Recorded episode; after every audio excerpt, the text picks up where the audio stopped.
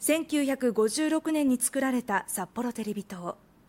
現在電波は発信されていませんが観光名所として札幌のシンボルとなっています。